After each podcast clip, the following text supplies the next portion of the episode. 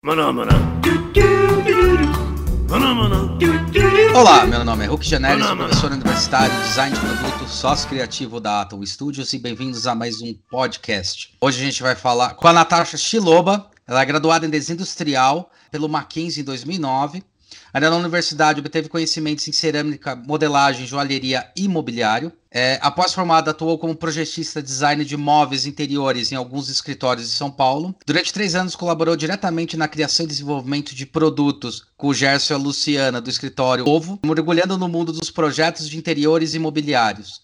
Na Ovo, obteve contato com grandes projetos como alas institucionais da Pinacoteca, a projetos especiais de grande porte para clientes residenciais e corporativos. Finalizou em 2012 sua pós-graduação em design de imobiliário pelo Senac, assim definindo o foco de seu escritório, a NS Studio, aberto em 2013, o design para casa. No segundo semestre de 2013, participou da equipe do arquiteto Guilherme Torres no desenvolvimento de novas peças e na reformulação de linhas anteriores. Desde 2014, atua, atua como diretora-geral do Núcleo Mais Imobiliário, iniciando iniciando assim sua trajetória no universo acadêmico. No ano de 2015, assumiu a direção criativa de projetos culturais da agência uhum. Inner Enterprises adquirindo um olhar para projetos de grande porte com marcas como Sony e Diageo. Atualmente conta com seu estúdio, a NS Studio, aberta há sete anos, desde junho de 2013, onde realiza projetos de mobiliário, interiores e projetos com curadoria e direção criativa na área de design.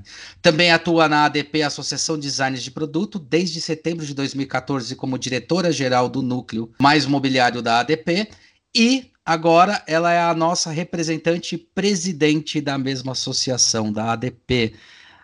Natasha, obrigado por participar aqui do nosso podcast.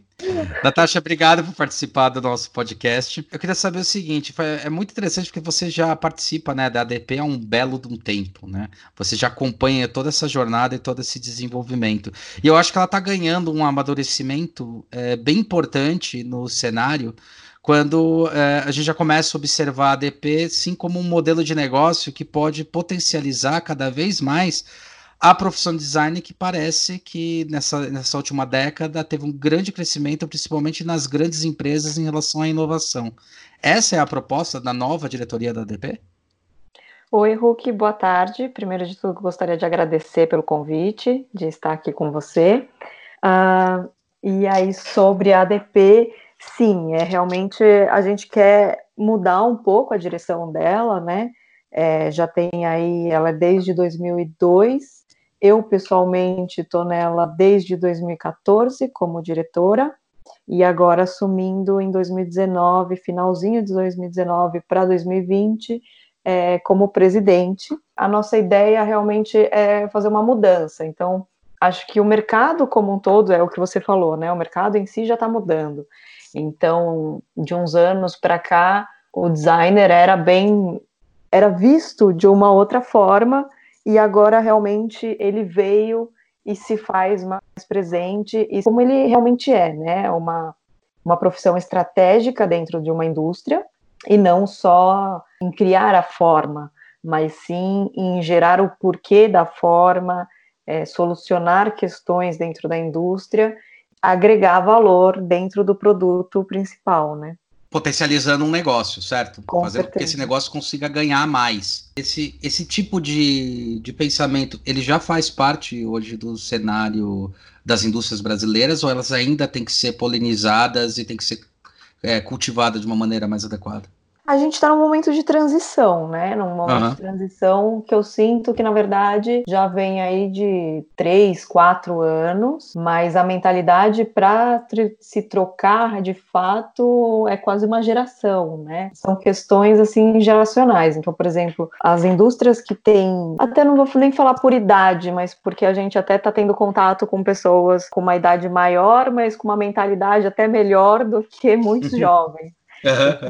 É uma questão de paradigma da própria pessoa, da trajetória da indústria em si, da vivência das pessoas. Então é uma questão bem de ser conservador ou avançar junto com a tecnologia e, realmente permitir essa transição do novo, né? O que a gente vê que o mercado aceita muito mais o conselho e a voz do designer dentro da indústria de alguns anos para cá e tem visto muito mais o designer como um agente realmente estratégico e uhum. não como um artista, né? Que era o que a gente estava conversando antes. Sim, que é um problemaço, né? Quando eu via uhum. como um uhum. artista, assim, em relação até ao próprio crescimento. Mas ainda e... tem gente que vê como artista e usa Sim. isso como, então realmente eu acho que a gente está longe do ideal. Acredito, não quero jogar um banho de água fria em ninguém, mas acho que o ideal mesmo a gente só vai ter daqui uns 15, 20 anos. É, nessa troca é de todas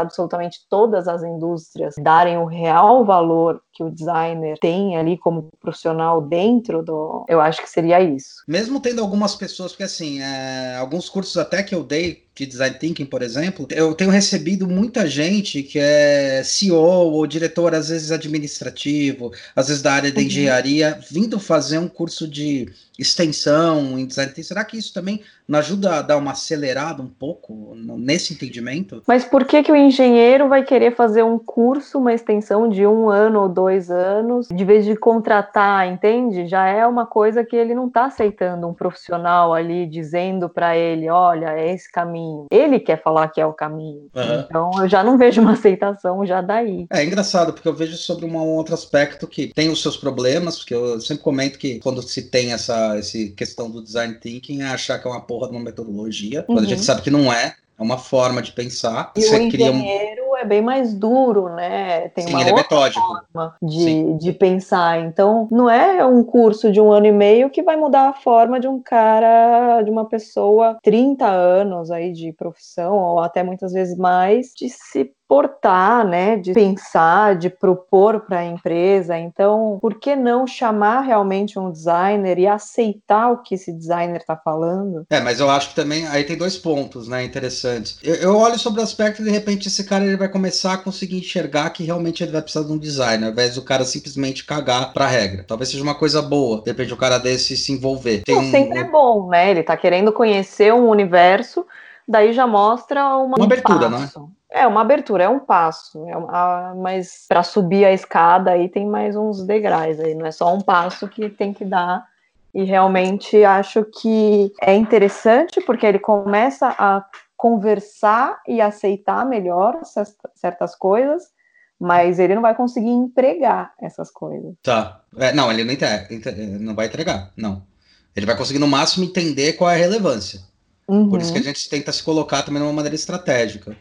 Mas eu acho que também é interessante quando você fala de 10, 15 anos, porque é mais ou menos isso uma geração, né? Hoje, dando é. aula, já quase 12 anos, outro dia eu estava fazendo as contas, fazem 12 anos.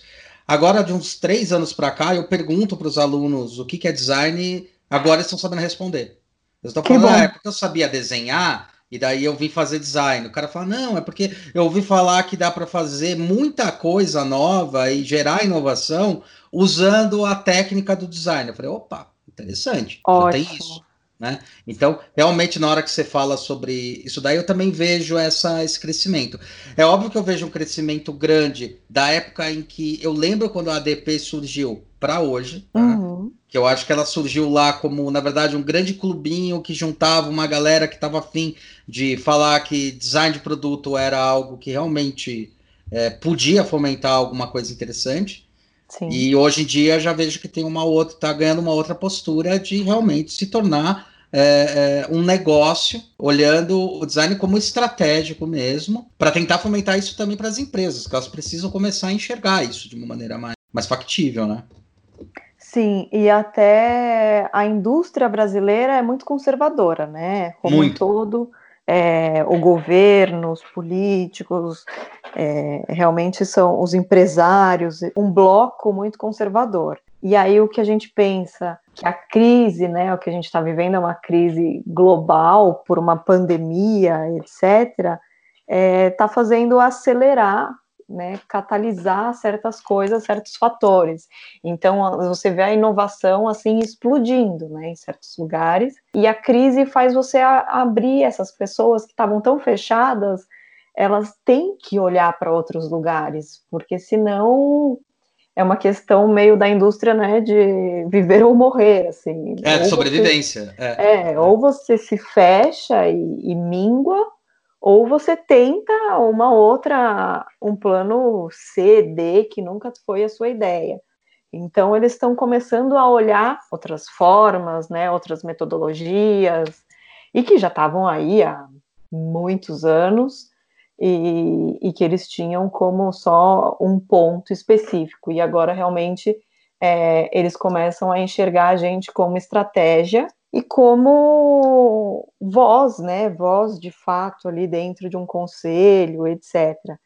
Então a gente começa já a fazer propostas e elas são mais aceitas. E até você não tem muito que ir atrás da indústria ultimamente, a indústria está uhum. vindo atrás de você pela questão da sobrevivência. Eu até dei uma entrevista na Folha em fevereiro. Uhum. E depois, quando estourou realmente a pandemia, eu fiz um artigo e soltei no LinkedIn também, reforçando e reargumentando certos pontos dessa entrevista, que basicamente era que de uns 3, 4 anos para cá, o design brasileiro está muito mais aceito, consumido. Ele já era aceito, mas, é. assim, é. realmente consumir o design brasileiro no, no globo como um todo, Europa, Estados Unidos, etc., já era uma outra questão. A gente via muito exposição, a gente sim, via sim. coisas pontuais e aquela coisa, uma ação mais de marketing.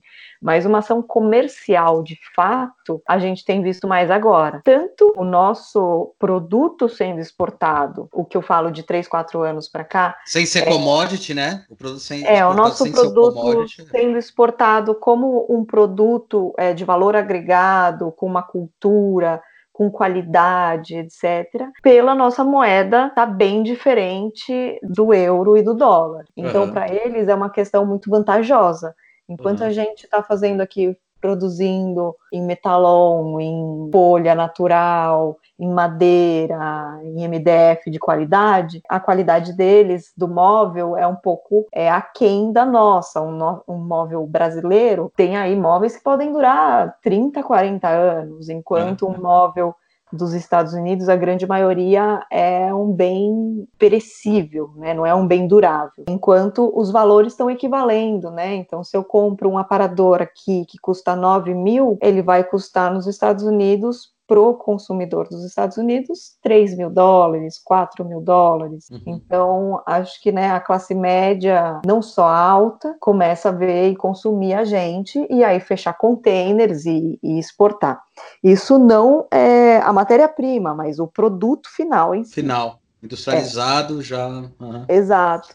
E também é, a gente vê também a propriedade intelectual, que aí já é o licenciamento, né? Então, designers que antes faziam exposições e tal, agora estão tendo mais contato com a indústria de fora e estão licenciando produtos. Então, Legal. os produtos estão sendo feitos realmente na Europa ou realmente feitos numa fabricação nos Estados Unidos para venda do próprio país. Então, você vê muito isso, o que é um outro tipo de exportação, né? Quando hum. você fala de exportar o produto, você é um container, você vê a forma antiga, né? Uhum, a clássica, né? A clássica, você vê o navio, o container, tal, a peça chegando. Hoje em dia, a, essa oportunidade de você licenciar é um e-mail, é uma viagem com um iPad na mão, então é uma coisa assim muito interessante e está se abrindo demais. E aí você vê muito as fábricas Vietnã, Indonésia, Malásia, tem fábricas ali que dão um suporte para a Europa muito grande. Então, também são questões estratégicas, né? É interessante isso aí que você falou, que há um, mais ou menos um, uns oito meses atrás, acho que foi por causa da pandemia que acabou não efetivando, mas há uns nove meses atrás, entraram em contato com a gente, né? Uhum. Para licenciar uns cabides que a gente tinha. E que lá país? de Portugal. Portugal. Portugal, sim. A gente chegou a mandar para eles é, uhum. o produto, para eles avaliarem lá, eram três produtos, para eles avaliarem. É, eles fizeram lá a avaliação tal, e daí eles iam colocar, na verdade, em produção lá. Eles estavam vendo questão de custo, de colocar a produção lá ou comprar do nosso fornecedor aqui. Mas Não, aí deu uma parada por causa da pandemia. É mais barato ele produzir lá do que sair daqui. Então, por causa da distribuição. Do material, né, também. É, né, é por causa da distribuição também.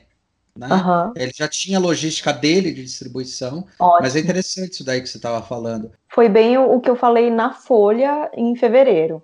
Uhum. Aí entra a pandemia, né? Uhum. E também um, ponto que eu falei em fevereiro, que realmente era essa competição. Então, por exemplo, até o mercado nacional, vai 15, 20 anos atrás, o pessoal não estava bem interessado se é uma cópia ou se é original, se a cópia vai durar, ele vai comprar ali na, em Pinheiros, na Teodoro, uma cadeira de 100, 150 reais, ou se ele vai comprar realmente do original, etc., uma cadeira que seria mil e pouco. Mas, uhum. por exemplo, a cadeira da China, né, o que a gente diz, o, o copiado, seria aí um prazo de validade de um, dois anos. Uhum. até menos, né? Meses, já soltam um parafuso, já fica bamba tal. Enquanto a original, às vezes, fica para o filho, para o neto.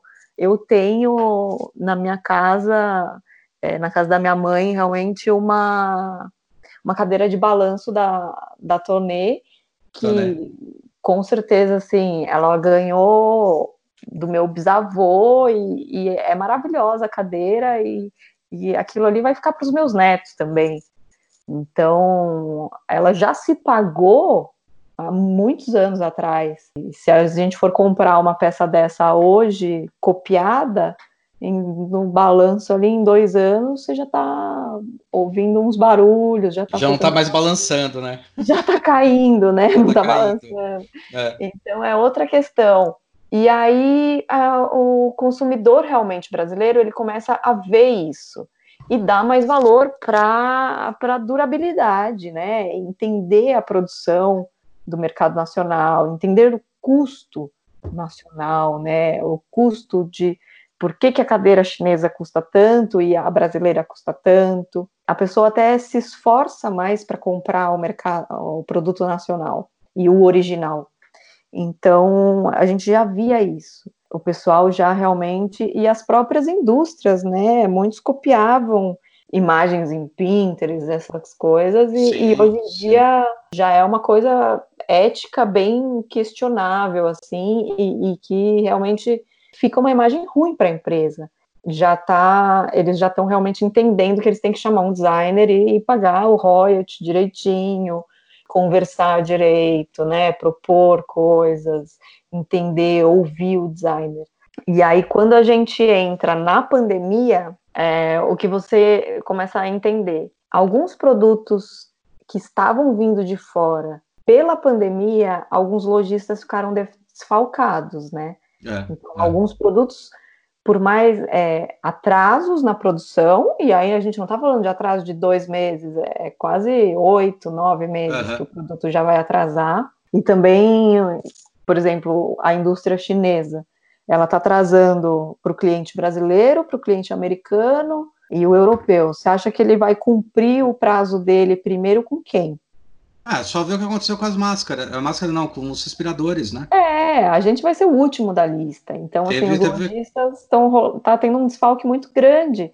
E aí, por que não completar com o nacional, que está aqui, que está pronto? Né? Que, aliás era uma discussão. Chegar. Que aliás era uma discussão, uma vez que eu estava vendo num podcast, no, uhum. acho que foi do Atila, e tinha uma economista comentando justamente isso. Agora é o momento da, da dos países Tá falando em países em geral, mas Brasil também, porque lá era Brasil, obviamente. Agora é o momento dos países começar a olhar para a parte de fabricação deles e ver o que, que pode é, desenvolver. Sim. A gente conhecendo aqui dentro, a gente sabe que o Brasil tem total possibilidade, pelo chão de fábrica que tem e tecnologia, tudo. de produzir tudo. Tudo. Tranquilamente. Sim. Né? Então, eu acho que talvez seja a pandemia pelo lado positivo dela. Né? Sim, é... tem, tudo tem seu lado negativo e tudo tem seu lado positivo. É questão só de você saber olhar. E aí, um outro lado positivo o pessoal começou a ficar em casa, né? E, e, realmente consumir a própria casa. E aí, o que, que a gente chama de consumir a própria casa? Não é mais um ambiente de dormitório. Então, ele não fica ali às 10 horas por dia, sendo 8, 7 dormindo, né? Realmente, ele, ele está na casa. E o estar na casa, o conviver, o consumir a casa, você já sente várias questões. Aquela cozinha tá meio mal planejada e você não sabia por quê? Porque a empregada empregada só que cozinhava. Agora Sim. você vê que o móvel ali não está fazendo sentido, que você tem que fazer um móvel maior, que você tem que planejar melhor, que os móveis são atravancados, que você tem que pensar numa estrutura melhor, que os aparelhos eletrônicos também não fazem mais sentido, que você tem que atualizar eles. Então, sim, uma propensão ao consumo de produtos para casa, uhum. tanto de mobiliário quanto eletrônicos, é, e até de material de construção, né? Sim, Porque sim, sim você começa a realmente sentir a falta. reformar a casa. Aquela coisa é, que... exatamente. Ah. Você fica ali 10 horas sentado na sua sala, olhando para aquele tapete que você já tem ele há X anos, que está ruído, aquele sofá que está com aquela mola que você senta, que você sente, a cozinha não está mais fazendo sentido, ela não encaixa melhor. Então, tudo mais você começa a ver questões e até a criar espaços novos, né? Porque se eu preciso trabalhar eu preciso de uma mesa, eu preciso de uma, de uma mesa confortável, eu preciso de uma estante, eu preciso de um gaveteiro, eu preciso de uma cadeira de escritório com ergonomia. Então eu preciso talvez de um espaço que eu dê para fechar a porta e não ter o problema das crianças entrarem no meio do Zoom. Né? Exatamente. Né? Então é assim reaprender a viver no ambiente que você já vivia há muitos anos. E aí Quer você dizer, que na verdade você nem vivia, né? Você passava por lá algum tempinho assim do dia. É. Então agora você, você não convivia, vai. Você assim. estar nesse lugar, você sente que realmente precisa de de outras questões. Então, nasce o escritório, nasce as áreas de descanso, nasce as áreas de leitura, as áreas reais de convivência. Uhum. Até a natureza começa a entrar mais, porque uhum. você começa a plantar, você começa a querer ter uma hortinha, é, são outras coisas. Então, o passado também influencia muito no futuro, e o futuro influencia muito no passado. Eu gosto muito dessas questões. Enquanto é, um móvel antigo tinha uma função, hoje ele pode voltar e com uma nova função ou até a própria função voltar. Por exemplo, uhum. anos 20, você tinha muito aquele móvel da entrada, né? Aquele móvel que você punha bengala, o chapéu, essas coisas que a partir dos anos 60 não faziam mais sentido.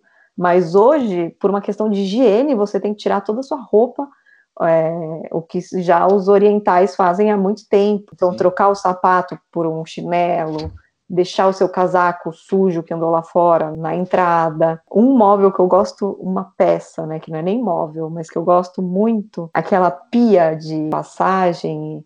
Ah, é, tá. Sabe aquela pia de parede? Sei. E eu vi já alguns arquitetos falando em colocar isso na garagem, na entrada, antes hum. até do lavabo. Interessante muito legal, né? E aquilo você usava nas cozinhas portuguesas, nos pátios internos, né? Quando a casa era voltada para um pátio interno, uhum. não para o jardim. Você tinha muito isso na cozinha mineira, você tinha. São pontos que começam a voltar. Eu acho muito interessante essas coisas. Fora outras transformações que estão tendo, que é a necessidade da mobilidade, os novos uhum. fluxos na cidade, né? Como isso vai se comportar daqui para frente. Também os materiais naturais, não só pela estética, que é uma estética mais de conforto, etc., mas pela sensação física, né? Pela experiência. Se você tá ali num sofá, você vai querer um sofá de algodão e não um uhum. poliéster. Uhum. É, você está com uma mesa, você não vai querer uma mesa de plástico, você quer uma mesa de madeira. Certos pontos naturais aí estão voltando, né? Materiais, tecidos naturais. É, e como a gente tem uma. A gente é forte nessa área, isso pode potencializar. Para o mercado nacional mercado, é maravilhoso. Então, uhum. será que daqui uns 10, 15 anos, a gente finalmente talvez esteja pronto ou maduro o suficiente para ter uma legislação agora para gente? Para ser reconhecido? Tomara que menos, né? A gente já está batalhando aí, você que já foi da DP também já sabe que a gente está batalhando já há muito tempo. É, Segundo... Chutou na trave ali, quase entrou e. Nossa, não... segundo o Edi, quando eu tava quando eu entrevistei ele, ele falou: ah, meu, desde lá, 68, acho. Então, tentando legalizar a história. Você acha importante ter essa legalização? Né? Ou você acha que a gente pode perder alguma coisa com ela? Eu me questiono às vezes se, quando legalizar, a nossa habilidade de design de ser multi facetado. Vai ficar um é, pouco mais duro, possa se né? perder. É. é, tudo tem seu lado positivo e tudo tem seu lado negativo, né? É, a partir do momento que você vai ampliar certas coisas, você pode fechar outras. Será que não tem um jeito de não fechar? Temos que trabalhar para. Uma coisa que eu vou te perguntar, que obviamente é piegas. Uhum. Mas eu acho muito importante, principalmente na época que a gente está vivendo e com todos os questionamentos sociais, uma mulher está assumindo o posto da DP.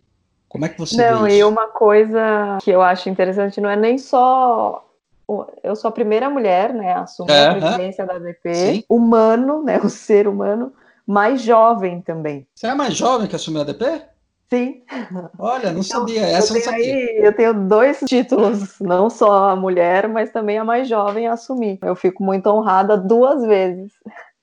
e é uma coisa bem interessante, porque aí você começa a ver outros pontos, né? A gente vinha na DP, na associação como um todo, as diretorias eram. É, é, é, uma, é um reflexo do nosso mercado, né? Até sim, quando eu sim. tentei fazer a diretoria atual, eu quis procurar muitas mulheres para né, tentar tá mas realmente, assim, o nosso mercado é muito homem, né? Eu não sei. É uma coisa. Quando você vai para arquitetura, interior, você vê muita mulher, mas o uhum. designer de produto é muito masculino. É, eu acho que foi por causa do nascimento lá atrás, que foi falado muito que design de produto era para a indústria. Eu acho que esse foi o, o, o erro estratégico lá atrás, quando surgiu os primeiros, na década é, de mas 70. Mas por que, que a indústria não é para mulher também? Então, porque é coisa.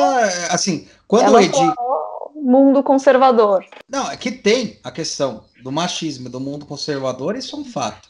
De alguma maneira, tá tendo uma retomada e uma. Eu, eu sei que a palavra é meio batida, mas um empoderamento super importante das mulheres em relação ao ponto de vista nas tomadas estratégicas e também na visão das coisas um pouquinho menos duras. Porque o homem, ele no o, o sistema de pensar muitas vezes é muito duro.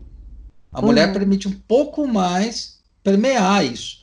Pelo menos é isso que eu percebo em gestões de empresas que a gente trabalha, quando a gente trabalha com figuras femininas dentro de gestão de empresa, elas permitem mais esse, por exemplo, essa questão da empatia, essa questão Sim. de realmente propostas mais inovadoras. Falando de várias empresas que a gente trabalhou, Natura era um exemplo disso. A gente tinha muito Sim. mais tranquilidade e desafio de realmente tentar inovar quando você tinha um olhar feminino sobre aquilo do que um olhar masculino.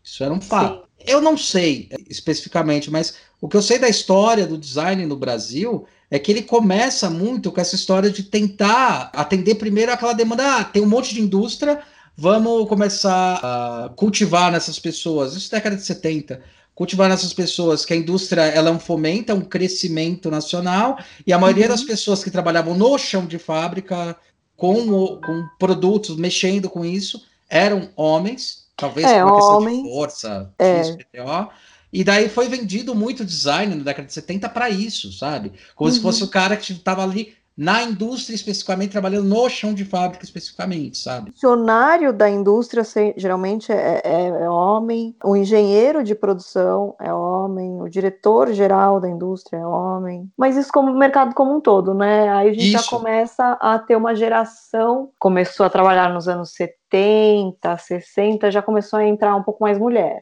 Sim. Hoje a gente já vê muita mulher né? Já está de igual para igual. Esses cargos maiores que são posições de pessoas um pouco mais velhas, né? A transição, né? De troca, acho que eu vejo mulheres em cargos maiores de uns 10 anos para cá, né? É por aí, é por aí. Em, é. em chefias, em liderança. Eu acho, aí falando por uma visão mais psicológica, pela mulher ter essa questão de ter que quebrar é, tantas barreiras na vida como um todo, né? Dentro de casa, na, no colégio, na faculdade, nos grupos de amigos, etc., você sempre tem que quebrar esse masculino muito forte. Eu acho que não que a mulher tenha mais garra, mas ela tem que se portar mais forte, tem que uhum. pensar diferente, porque se ela pensar igual, ela sempre vai abaixar a cabeça. Que você falou da ponto da inovação, né?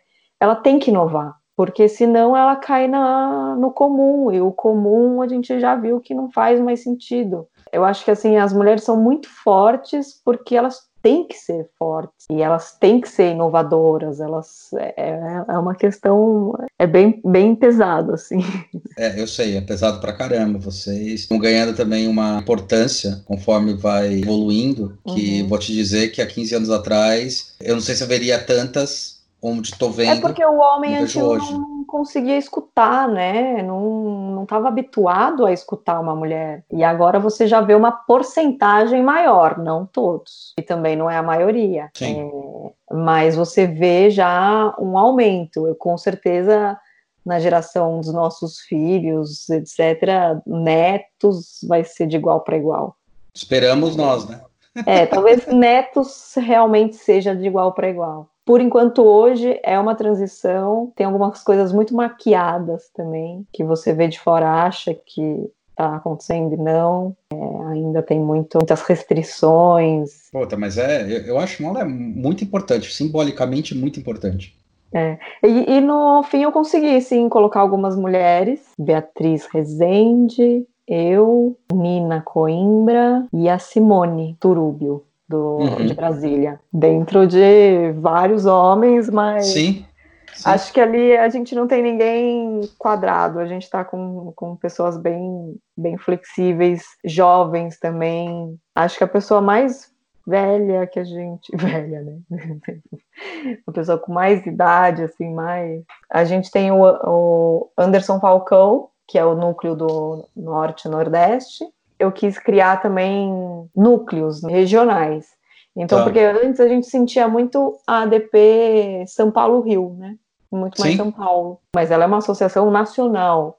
Uhum. Então, realmente eu quis fazer núcleos. E aí a gente tem o núcleo São Paulo, a gente tem o núcleo Rio de Janeiro, o núcleo Norte-Nordeste, o núcleo Brasília, o núcleo Sul e o núcleo internacional também, para algumas ações pontuais. Para fazer Legal. É bem importante também fazer isso. Quem está internacional hoje, nossos diretores, é o Gustavo Martini na Itália e o Tiago Curione em Portugal. Algumas outras pessoas também que são apoiadores, que estão em outros lugares, então é bem interessante. Nossa, que louco isso. É boa, boa estratégia. Mas eu acho que aí é também é todo, todo o nascimento de uma, de uma célula de, de inovação, de uma ou de uma associação também, Sim. ela realmente começa pontual e depois você tem que entender qual é o momento e quando é o momento para também ter esse crescimento, porque senão fica muito enviesado mesmo. Isso é um fato.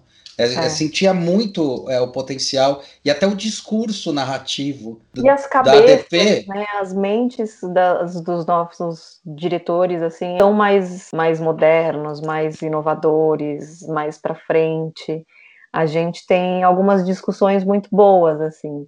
Quando eu quis formar essa, essa diretoria, eu pensei em pessoas que eu confiava, Uh, uhum. pessoas não pensam igual a mim, mas que eu confio, pessoas opostas também, em forma de pensamento, em política, em forma de ver o design, para a gente até ter uma. Nossa, pluralidade. Pluralidade.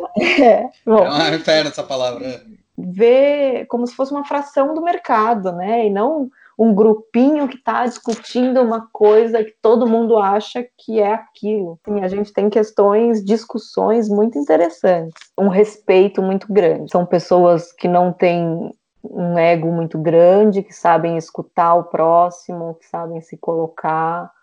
Pessoas mais acadêmicas, mais de mercado. É, hoje em dia a gente vê que começa a se tornar realmente uma, uma instituição muito mais como um negócio mesmo, né? Entender. É, e é legal você falar do negócio porque todo mundo tem essa cabeça, muito mais de empresário, de portar o design como um negócio, como uma gestão dentro de marcas, de indústrias, um profissional estratégico dentro do mercado, uhum. do que um artista. Alguns trabalham com branding, outros design thinking, outros gestão estratégica. Muitos têm o próprio negócio, que aí você já tem uma outra visão, né? Já, já vê o todo também.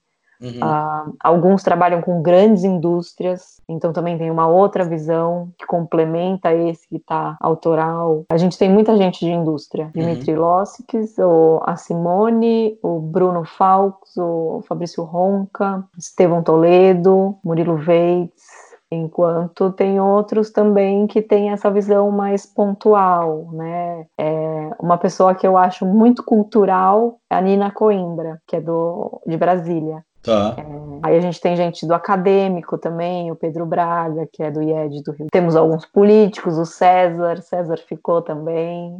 Eu fiz questão de colocar ele. E eu não sei se você lembra, a gente discutia muito, né, quando a gente era diretor.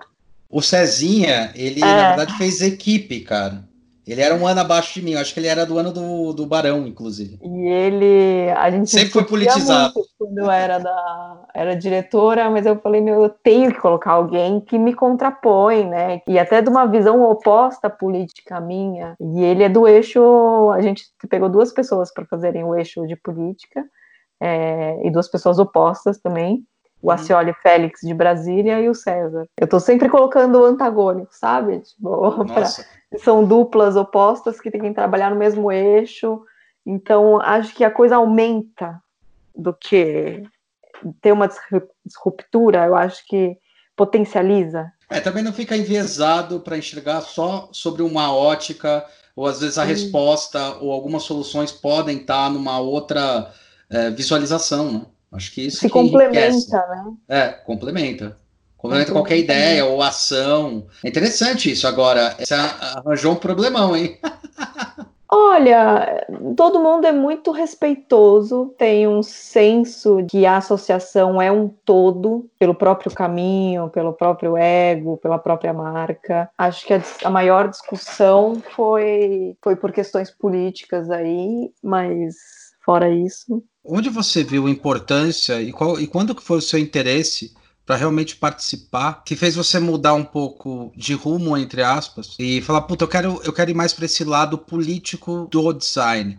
uh, bom, não foi uma coisa pensada, com certeza não foi pensado. É, eu acho que foi a trajetória em si que eu segui. Uhum. Jamais eu pensaria nisso, assim. Se perguntasse pra Natasha que se formou, ela ia falar, não, nem fodendo. Não, e, e, com certeza ia falar isso. Eu já ouvia falar no Mackenzie da ADP, uhum. mas assim, jamais, não queria nem saber, nem, vixe, tinha uma amiga ou outra que comentava, um, um ou outro conhecido, mas pouco me importava, assim, não queria nem saber. Queria saber outras coisas, sabe? Queria ver exposição de arte, queria ver coisas de tecnologia, política, assim, até a palavra política eu tenho um pouco, é, não gosto. É, mas quando eu falo de política, eu falo da política numa, na, é no política, estrito né? senso. É, é, como, é, aonde, é, não tem como é. você fugir. É uma questão que veio com a trajetória Bom, aí eu saí do Mackenzie, fui para Ovo, eu fiquei um bom tempo ali, aí que eu comecei a me envolver mais com indústrias, etc. Antes era muito o senso estético, o interior, né, essas questões assim. Aí depois que eu fui me envolver mais com a indústria, quando eu, eu fiquei na Ovo, e eu era o pessoal da cabeça ali da, da ponta do setor de criação, então eu, eu falava muito com as indústrias, eu que fazia o intermédio. Então comecei a gostar também, gostar muito dessa questão de falar com a indústria, de visitar a indústria, uh, de fazer as reuniões, falar com os, com os diretores, etc ao mesmo tempo que tinha muita estética, né, também, muita cultura. Era, era uma coisa bem diversificada, e aí, quando eu saí da Ovo, eu, na verdade, eu saí porque eu quis abrir o meu. Então, eu saí, abri o meu, e aí vi que não era só abrir o seu, né?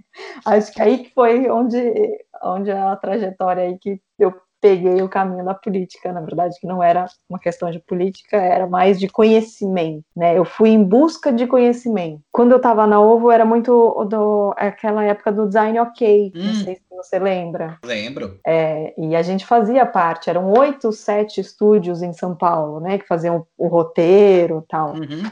Então, é, eu conheci muitas pessoas, e foi ali que eu conheci Super Limão, é, o Barão, o pessoal dos Farrer, que eu falo bastante com eles, o Marcos Ferreira. Uhum. Então, quando eu saí do, da Ovo e fui fazer o meu estúdio, eu apanhei muitos nos primeiros seis meses, mas eu tive uma ajuda de uma pessoa de uma indústria, foi muito boa, foi assim, meu anjo da guarda, porque eu fazia o um móvel independente, né? Eu fazia, uhum. o cliente, o arquiteto vinha, comprava e eu tinha essa indústria que fazia. Uhum. Aí eu comecei a ter contato com indústrias que quiseram fazer licenciado. E aí eu não tinha parâmetro. Então eu fui buscar o conhecimento deste parâmetro sobre contratos e quem ajudasse a gente, o designer, a ter uma noção de valores, de contrato, de questões éticas, etc.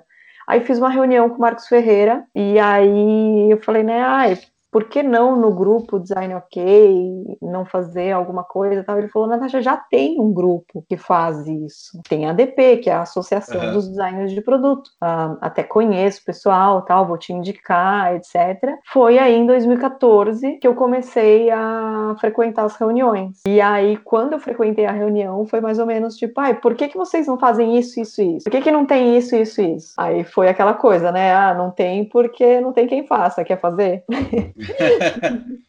então, aí que eu caí na, na questão da vai, política, entre aspas, mas uhum. na verdade era uma questão muito mais de buscar conhecimento e assim que o momento que você está buscando esse conhecimento, você compartilhar ele. Então, eu acho que você, é, você você obtém muito conhecimento compartilhando, né? Essa troca é muito rica. Quando a gente começa a fazer as, o núcleo de mobiliário, a gente tinha uma troca maravilhosa. A gente juntava ali 30 designers a cada 15 dias no IED, uhum. e dali saíam coisas muito interessantes, conversas muito ricas. Então, ali era uma coisa que realmente eu tinha um tesão em fazer aquilo, sabe? Era uma coisa que realmente me dava uma energia e você saía com um gás dali que era muito bom. Então aí eu fiquei fazendo aí ações do núcleo de imobiliário para a ADP durante 5, 6 anos. E aí eu fui conhecendo muita gente de indústria, de comunicação,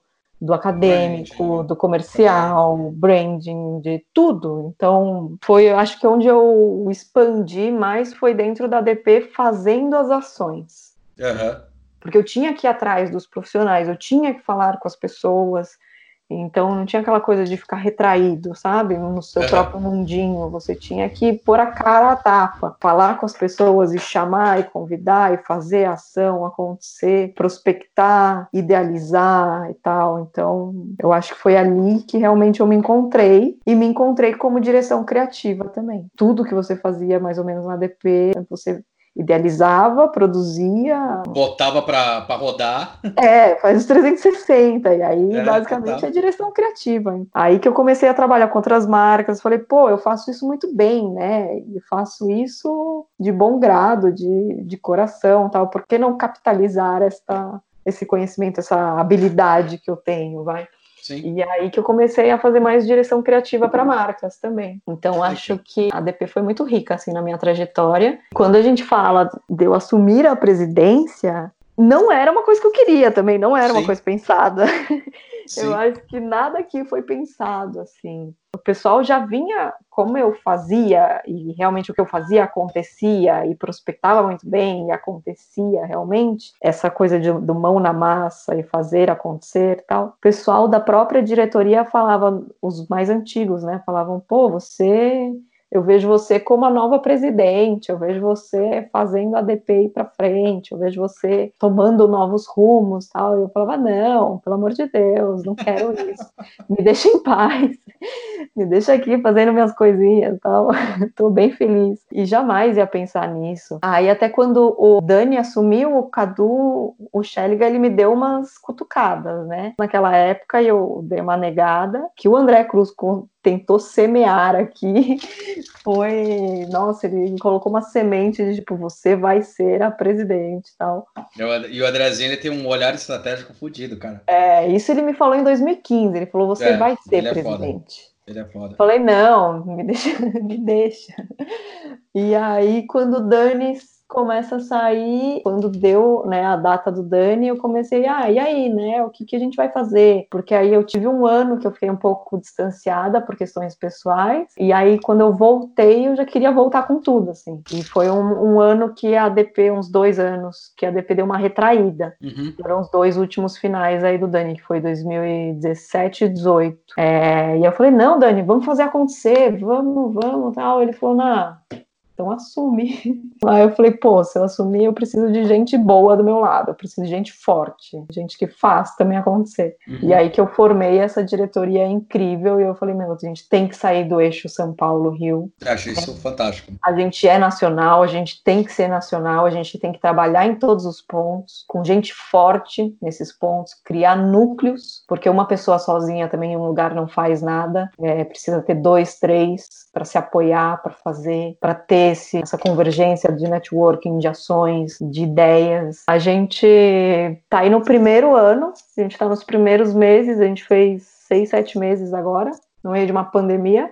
No meio da pandemia né, de uma recessão econômica, etc., que vai ficar nos próximos um ano e meio, dois, sei lá. Mas olha, a gente já fez muita coisa. A gente fez contatos assim que eu jamais falaria que a gente iria fazer e acho que a gente só fez por causa desse momento. A gente está tendo uma aproximação muito forte de associações de indústrias buscando a ADP para fortalecer, para falar de igual para igual, para fazer ações, não chegar com uma ação e propor, olha, vocês querem apoiar ou ser colaborador. Não, o que, que a gente vai fazer? O que, que vocês querem fazer? Eu acho que, assim, tá sendo muito bom e vai ser muito rico. Como a gente comentou lá no começo, né? Eu acompanhei a DP desde 2002, 2003. E é engraçado. É, no comecinho, né? É, no comecinho. E é engraçado, eu sempre tive vontade e falei, puta, cara, o que, que eu posso fazer? E é engraçado porque eu nunca me vi é, conseguindo fazer especificamente alguma coisa, porque você tem que estar tá muito dedicado, né? Sim.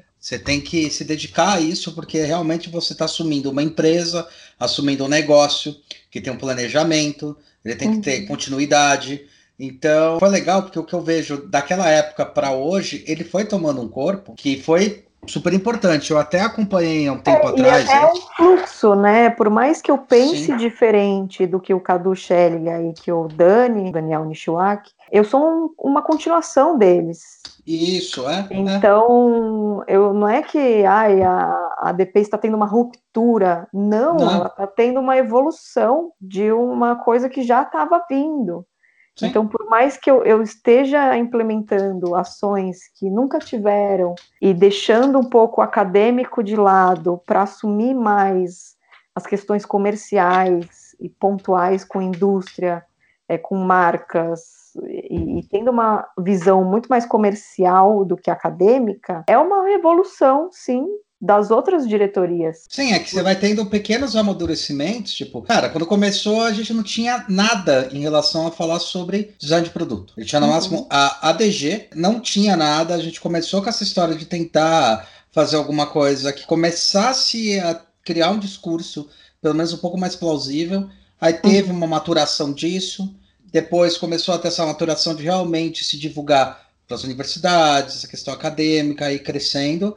Sim, eu só posso fazer. Uma maturação. Hoje eu só posso fazer esse movimento porque vocês construíram algo, né? Isso. Não, é porque é isso aí que você falou. É história, é, vai crescendo.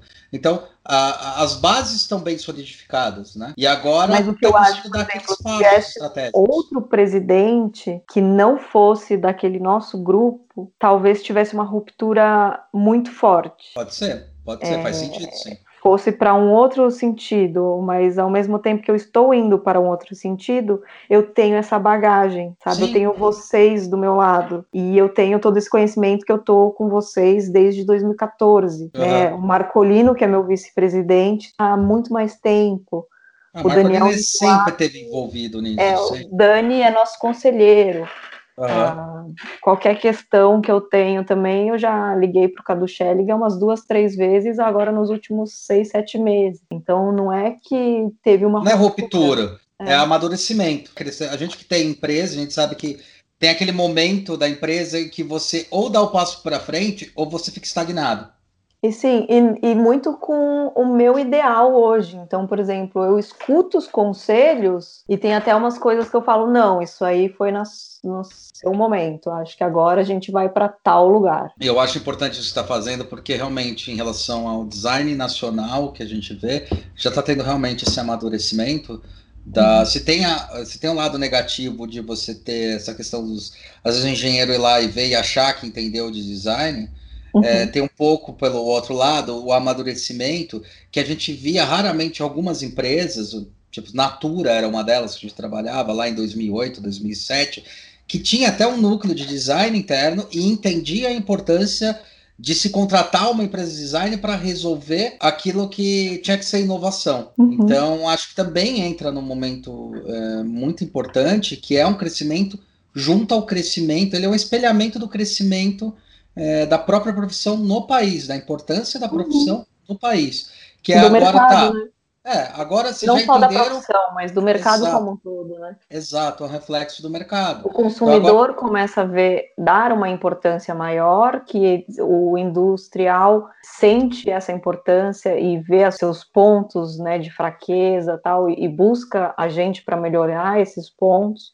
Então você leva a sua profissão, eu acho, até o próprio governo, né? Quando a gente está falando aí de APEC, SEBRAE, então não são questões mais para preencher uma lacuna ou para é, abrir um mercado, mas sim para difundir, para reforçar para realmente fazer este mercado acontecer. A Apex, assim, está sendo muito forte para o design também. Uhum. Ah, legal, Nath. Natasha, eu queria agradecer muito a sua participação. A gente podia aqui ficar o dia inteiro conversando, né? Que fica, tem... né? Fica, ixi, fica.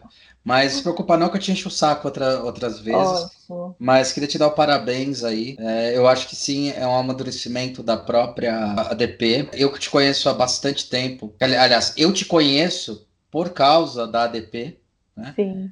E isso porque eu conhecia bastante o Gerson, a Luciana, mas eu comecei a te conhecer e a tangibilizar mais você por causa do DP. Cara, você já está aí na DP fazem seis anos, né? Você viu esse amadurecimento, você viu essa estrutura, então é, é uma consequência de um trabalho, de uma necessidade do desenvolvimento. Então, é, eu fico muito feliz de, de, de, você ter assumido por causa disso. Porque eu sei que não é uma pessoa que é, de repente apareceu do nada, pelo contrário.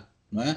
Entende Sim. quais são os pontos, ajudou a ADP a ter os desenvolvimentos em várias partes, fez parte dessa equipe que ajudou nesse crescimento e, consequentemente, hoje é, dá mais um passo. E eu fico muito feliz, 20 anos depois, ver que. 20, 18, né? Anos depois, ver que teve um puta no amadurecimento e hoje eu olho, é, olhando a DP, eu vejo que ela tem um potencial, ela já ganhou um potencial para realmente agora ser encarada como uma empresa, um negócio que vai ajudar a fomentar essa inovação. É, nós, escritórios pequenos ou médio porte, estamos tentando há muito tempo é, trazer isso para as indústrias. Então, que legal. Eu quero ser conhecida não como a presidente mulher, mas sim como a presidente que realmente conseguiu ter ações comerciais com a indústria, com o governo, que realmente colocou a ADP em outro, num outro patamar. Vai ser. Estamos, estamos trabalhando para isso. Estamos trabalhando para isso. Vocês estão trabalhando para isso. É. Legal, Nath. Obrigada, Obrigado. muito obrigada por hoje, pelo convite. Foi muito boa essa troca. Uh, gostei muito. E estamos à disposição aí para conversar sempre. Depois a gente conversa mais sobre as questões que a gente estava falando antes, de ações, uhum. de questões. E foi muito bom falar com você. Precisou de alguma coisa da Atom, a gente tá com esse canal aqui, com esse Obrigada. YouTube. Tá aberto para vocês, tá? Então Ótimo. fique, fique tranquila para qualquer coisa que precise. Agradeço. Que a gente possa muito. ajudar. Obrigada. Obrigado você, Nath. Um beijo, fica um bem. Um beijo. Tchau, tchau. tchau, tchau.